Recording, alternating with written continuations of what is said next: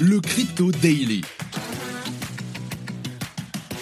Mon nom est Benjamin Cohen. Et vous êtes bien sur le Crypto Daily.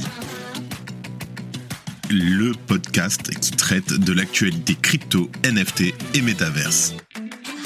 Dans vos oreilles, chaque jour, du lundi au vendredi. Salut, j'espère que tu vas bien. On se retrouve tout de suite pour un nouvel épisode du Crypto Daily. Mais avant ça, désolé du retard. On a fait hier une grosse soirée du CT. C'était super sympa. Ça nous a permis de se rapprocher, de rencontrer des personnes avec qui on n'a pas l'occasion de euh, discuter de temps en temps, alors qu'on fait un peu tous le même boulot de créateur de contenu. Aujourd'hui, on va parler de Sam Bankman-Fried. Bien entendu, ça faisait longtemps. L'ancien patron de la plateforme de crypto-monnaie FTX a été arrêté aux Bahamas en début de semaine dernière. Les autorités locales ont décidé de l'extrader vers les États-Unis où il devra répondre de nombreux chefs d'accusation. En deuxième news, et tu le sais, les fêtes de fin d'année arrivent et il va falloir te défendre face à ta famille lors des repas de fin d'année. Ah, pourquoi tu n'es pas encore millionnaire avec ton bitcoin, etc. Alors, nous avons aujourd'hui sur le podcast la masterclass qu'Alexandre Stachenko a fait sur BFM il y a quelques jours, qui va t'apprendre et te mettre sur les bons chemins pour faire fermer des bouches quand on te dira Bitcoin est inutile et ne sert à rien. Et pour finir, le 11 novembre 2022, SBF, toujours lui, avait lancé la procédure de faillite pour FTX et sa société sœur Alameda Research. Il avait donc démissionné de son poste de CEO. John Ray, ancien gestionnaire de la faillite d'Enron, s'est alors attaqué au chantier inédit de la faillite en devenant le nouveau patron de la plateforme déchue. Depuis, ce sont 9 milliards de dollars de dettes et plus d'un million de créanciers qui ont été révélés. Leur décompte commence à pointer le bout de son nez pour les liquidateurs. C'est un bordel. Mais avant tout ça, et pas de coin du marché aujourd'hui parce qu'on est pressé, je te mets quand même la musique. Here comes the money. Here we go. Pour info, les valeurs des cryptos n'ont que très très peu bougé en 24 heures. Alors, Sam Bankman-Fried qui a été rapatrié aux États-Unis ce mercredi. Alors, arrêté par la police royale des Bahamas, SBF a dans un premier temps nié les accusations à son encontre et a voulu résister à son extradition. Mais il a fini par abandonner et son extradition a eu lieu aujourd'hui. Âgé de 30 ans, l'ancien patron de FTX, aujourd'hui en faillite, vivait depuis des années aux Bahamas. Les autorités américaines l'accusent d'avoir orchestré l'une des plus grandes fraudes financières de l'histoire des États-Unis. Depuis son arrestation aux Bahamas le 12 décembre dernier, beaucoup de gens sont soulagés à l'idée que SBF va enfin répondre de ses actes. Son extradition aux États-Unis permettra enfin d'avoir plus de réponses sur la faillite de FTX. Don Clear, le commissaire intérimaire des services correctionnels des Bahamas, a rapporté à NBC News que Bankman-Fried était en route pour les US. Actuellement, il séjourne à la prison de Fox Hill aux Bahamas et a pris le vol ce mercredi. Dunclear souligne aussi que SBF a fini par se montrer coopératif en signant les documents relatifs à sa procédure d'extradition. Mais Dunclear rapporte aussi que SBF avait d'abord refusé d'être extradé et a fait volte-face donc par la suite. Même si les raisons de ce changement de position ne sont pas révélées, il est clair que si SBF n'avait pas été coopératif, il aurait pu lutter contre cette procédure d'extradition pendant des années. Jérôme Roberts, avocat représentant de SBF, a également ajouté que son client avait volontairement accepté d'être extradé. Pour info, rappelle-toi que SBF avait demandé une demande de libération sous caution le 13 décembre, le lendemain de son arrestation, mais celle-ci lui avait été refusée par un juge des Bahamas qui qualifiait l'ancien patron de FTX de présenter un risque de fuite. L'ancien milliardaire fait face à une série d'accusations portées par plusieurs agences gouvernementales américaines, dont le ministère de la Justice, la SEC et la CFTC. En effet, le dossier judiciaire montré quand SBF dévoile les dessous de l'affaire FTX. Celui-ci nous apprend que la plateforme d'échange de crypto doit près de 3,1 milliards de dollars à ses 50 plus grands créanciers. SBF est donc accusé d'avoir utilisé ses fonds pour Alameda Research, sa société de négoce d'investissement. D'après Damian Williams, procureur américain du district sud de New York, cet argent aurait servi à contribuer illégalement aux campagnes des élus démocrates américains. Par ailleurs, la SEC accuse SBF de tromperie. Mais ce dernier, d'ailleurs, nie tout en bloc toutes ces accusations de, tromperie et de fraude. Dans une interview accordée à BBC News, celui que l'on surnomme autrefois le King of Crypto a déclaré, je cite, avant sa faillite, FTX comptait près d'1,2 million d'utilisateurs, ce qui en faisait l'une des plus grandes plateformes d'échange des cryptos. Beaucoup de ces utilisateurs restent aujourd'hui sans réponse et se demandent s'ils pourront récupérer leur investissement bloqué sur FTX En liquidation, FTX fait l'objet d'une enquête judiciaire de la SEC et du département de la justice à New York. Selon certains rapports, la plateforme ne dispose actuellement que de 1,2 milliard de dollars de liquidités sur les 3 milliards qu'elle doit à ses créanciers. Un recours collectif a été déposé en Floride contre FTX et les célébrités qui en ont fait la promotion. Faut savoir que FTX a lésé de nombreux utilisateurs de crypto et sa faillite est déjà qualifiée comme étant la plus grosse fraude de l'histoire des États-Unis. Pour éviter que de tels désastres se produisent, les autres acteurs du secteur appellent à plus de régulation. Ça va être une catastrophe pour nous dans les mois et les années à venir. Mais bon, c'est le prix. Si tu aimes le daily et que tu veux qu'on continue à te proposer toujours plus de contenu de meilleure qualité, une note et un commentaire nous aident énormément. Merci de ton soutien. Et j'ai choisi la carte de la facilité, mais je vous remets l'extrait parce que, à mon goût, c'est une masterclass et un passage que tout le monde devrait écouter et appliquer. Bitcoin est inutile et voilà pourquoi de Alexandre Stachenko. Est-ce que euh, l'utilité sociale du Bitcoin, euh, c'est pas le talon d'Achille justement du Bitcoin? Alexandre. Si, complètement. Son plus gros talon d'Achille, car comme chacun sait, Bitcoin ne sert à rien du tout. Il est spéculatif, il est concentré, il est inégalitaire, il est polluant. Il est tellement polluant d'ailleurs qu'il salit toutes celles et tous ceux qui le touchent, y compris quand on est dans le même groupe parlementaire qu'une élue arrêtée pour corruption. Et ça, c'est extrêmement fort, car Bitcoin est la définition même de la saleté, et ça, chacun le sait évidemment. Alors, je voudrais juste pas que cette émission soit un lieu euh, d'invective. On, va rester, on va rester dans le sujet Bitcoin. Sur Bitcoin, vous êtes défaitiste, vous, Alexandre Vous êtes devenu Bitcoin sceptique Bah complètement. Euh, Bitcoin ne sert à rien. Euh, je pense que cet eurodéputé a achevé de me convaincre le week-end dernier jugez par vous-même. Hein. Est-ce que c'est utile quand on est libanais de protéger son patrimoine contre une fermeture arbitraire des banques dans un pays où l'inflation dépasse les 100% et où la monnaie s'effondre? Est-ce que c'est utile de financer le gouvernement ukrainien contre une invasion étrangère à hauteur de 100 millions de dollars alors que le système bancaire s'effondre et que les retraits en distributeurs sont bloqués?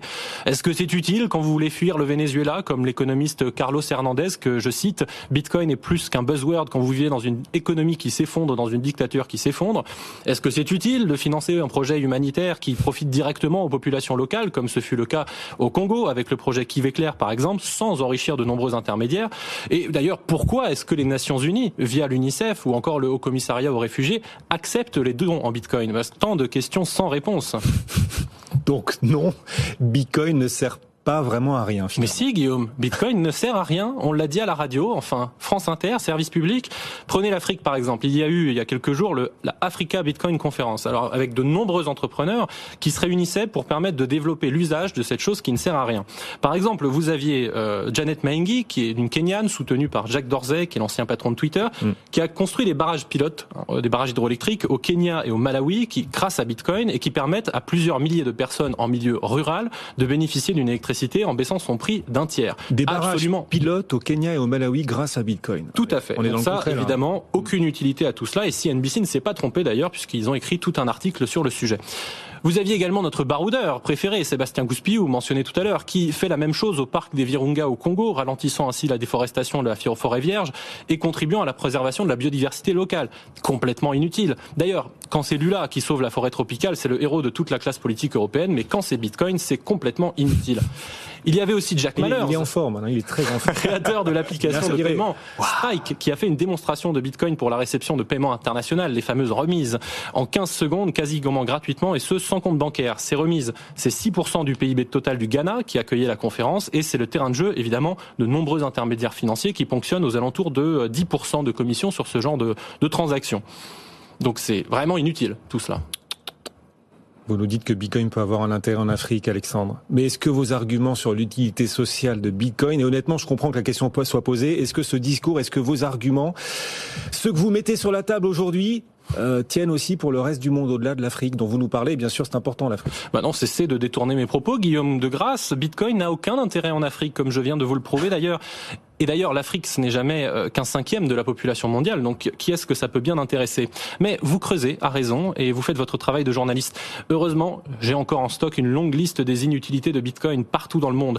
Vous choisissez les femmes iraniennes qui se font fermer leur compte bancaire pour refus de porter le voile et qui en ont besoin d'une monnaie incensurable, peut-être les femmes afghanes qui ont perdu euh, ce qui leur restait de liberté avec le retour des talibans, talibans qui, il faut le dire, hein, dans leur clairvoyance, ont interdit Bitcoin cette année puisque c'est inutile, euh, un peu trop inutile à leur goût notamment pour les femmes en tout cas. D'ailleurs, Roya Mahboub, qui est une des premières femmes dirigeantes d'entreprise en Afghanistan et parmi les 100 personnalités de l'année en 2013 selon le Times, disait à une conférence en octobre cette année, mm. Bitcoin nous donne un outil puissant pour obtenir la liberté. Mais bon, je suppose que les talibans doivent probablement mieux savoir qu'elle ce qui est bon pour elle et les donneurs de leçons européens probablement également aussi. D'autres exemples de l'utilité sociale de Bitcoin? Oui, j'en ai à l'appel. Euh, L'inutilité, par exemple, le gestionnaire de réseau d'électricité texan, ERCOT, qui dans un rapport récent nous indiquait que le Texas allait pouvoir s'appuyer cet hiver sur le minage de Bitcoin pour répondre aux événements extrêmes ah, euh, à hauteur de 1,7 gigawatts de puissance contre seulement 1,5 gigawatts pour l'éolien et 0,4 pour l'hydroélectricité.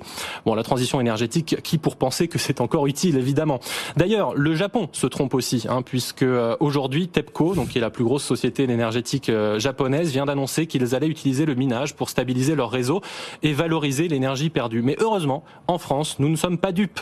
Et Exaion, filiale d'EDF, nous a rassuré hier en disant, je cite, nous ne pratiquons pas et ne pratiquerons jamais le minage de Bitcoin.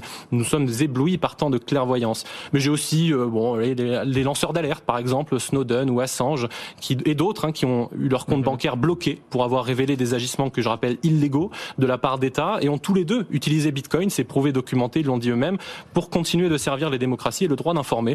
Mais bon, on sait tous que la démocratie, c'est inutile également et complètement désuet. Je vais quand même continuer de faire mon journaliste et continuer de vous repousser dans vos retranchements. en France, Alexandre, quelle est l'utilité sociale de Bitcoin alors qu'on a une monnaie stable, alors qu'on n'est vraiment pas dans le pays le plus corrompu du monde et que la liberté chez nous est l'une des plus abouties au monde? Ah, vous m'acculez, Guillaume. Cela ne vous suffit pas que Bitcoin soit inutile partout dans le monde. Il faut également que je vous prouve que ça sert à rien en France. Bon. Regardons donc à Vierzon, ville sinistrée par la désindustrialisation, cette usine de notre licorne Ledger qui crée des centaines d'emplois. Ah, c'est insoutenable à regarder, créer de l'emploi dans une ville en déclin démographique à contre-courant de la tendance actuelle. Former des jeunes aux technologies émergentes avec AlgoSup manquerait plus qu'ils payent de l'impôt et contribuent à la solidarité nationale. Mais comme le disait l'eurodéputé précédemment mentionné, ils ne font finalement que résoudre un problème qu'ils ont eux-mêmes euh, créé. Hein. ce, ce, problème qu'on appelle beaucoup plus communément la propriété privée, euh, un sacré problème d'ailleurs consacré par la Déclaration des droits de l'homme et du citoyen, et qui nous embête hein, avec toutes ces libertés-là, parce que bon, vous, comprenez, quand on crée des droits individuels, ah, il faut les protéger ensuite. Bon, euh, c'est un peu lourd, quoi. Hein, propriété privée qui est d'ailleurs présente dans la Déclaration des droits de l'homme et du citoyen. Article 17. La propriété étant un droit inviolable et sacré, nul ne peut en être privé, si ce n'est lorsque la nécessité publique légalement constatée l'exige évidemment et sous la condition d'une juste et préalable indemnité. La conclusion de tout ça, Alexandre? Deux conclusions à tout ça. Allez. La première, c'est qu'il faut vraiment être aveugle pour ne pas voir l'utilité sociale de Bitcoin. Et la deuxième, c'est qu'être député européenne, a priori, ce n'est pas bon pour la vue. Waouh. Franchement, j'adore cet extrait. Je le trouve ultra facile, ultra compréhensible. Et surtout, grâce à ça, tu vas pouvoir défendre les cryptos face à ta famille énervée contre toi à Noël et pour le Nouvel An.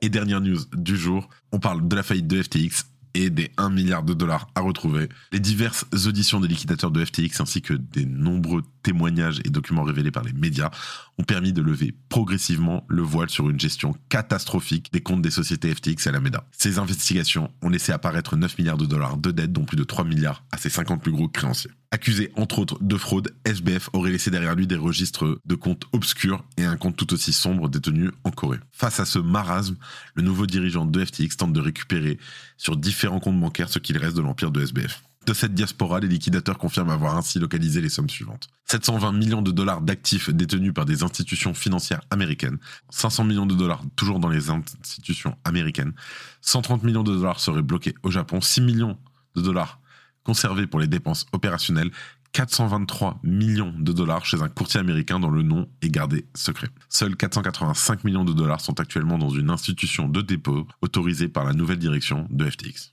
Marie Cilia, la nouvelle CFO, la directrice financière chez FTX, a fait plusieurs déclarations sous serment lors des dépositions concernant la faillite de FTX.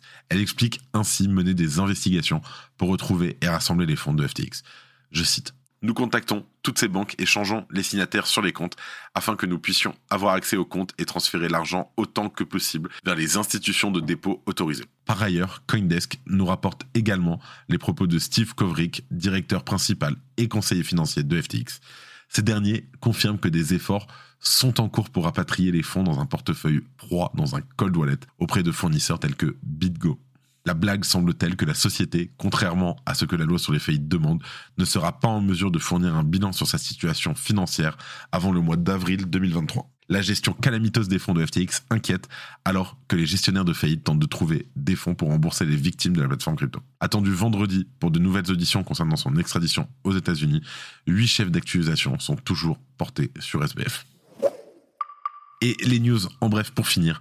Core Scientific, une société de minage de Bitcoin qui détient 10% du hash rate mondial, vient de se placer sous la protection du chapitre 11 relatif aux faillites aux États-Unis. Je ne te l'explique plus, on est habitué, malheureusement. L'entreprise se retrouve dans une situation critique en raison d'un marché défavorable et croule ainsi sous les dettes, lesquelles sont estimées à plus d'un milliard de dollars. Récemment, la province chinoise du Zhejiang a dévoilé son plan pour améliorer son industrie liée au métaverse. D'après ses objectifs, la valorisation de ces entreprises devrait atteindre 28,7 milliards de dollars en 2025. Mais comment y parviendra-t-elle? Je te mets tous les liens de l'article. Dernièrement, les autorités sud-coréennes ont gelé 92 millions de dollars illicites liés à l'écosystème Terra Luna. Cette opération a été réalisée dans le cadre du jugement de plusieurs individus ayant une responsabilité juridique dans l'effondrement de Terraform Labs. C'est tout pour aujourd'hui. C'est la fin de ce résumé de l'actualité du jour. Évidemment, pensez à vous abonner pour ne pas rater le suivant, quelle que soit d'ailleurs l'application que vous utilisez pour m'écouter. Rendez-vous aussi sur Twitter et LinkedIn pour d'autres contenus d'actualité exclusifs. Je crois que j'ai tout dit. Faites attention à vous. Et moi, je vous dis à demain. C'était Benjamin pour le Crypto Daily. Merci et à très vite.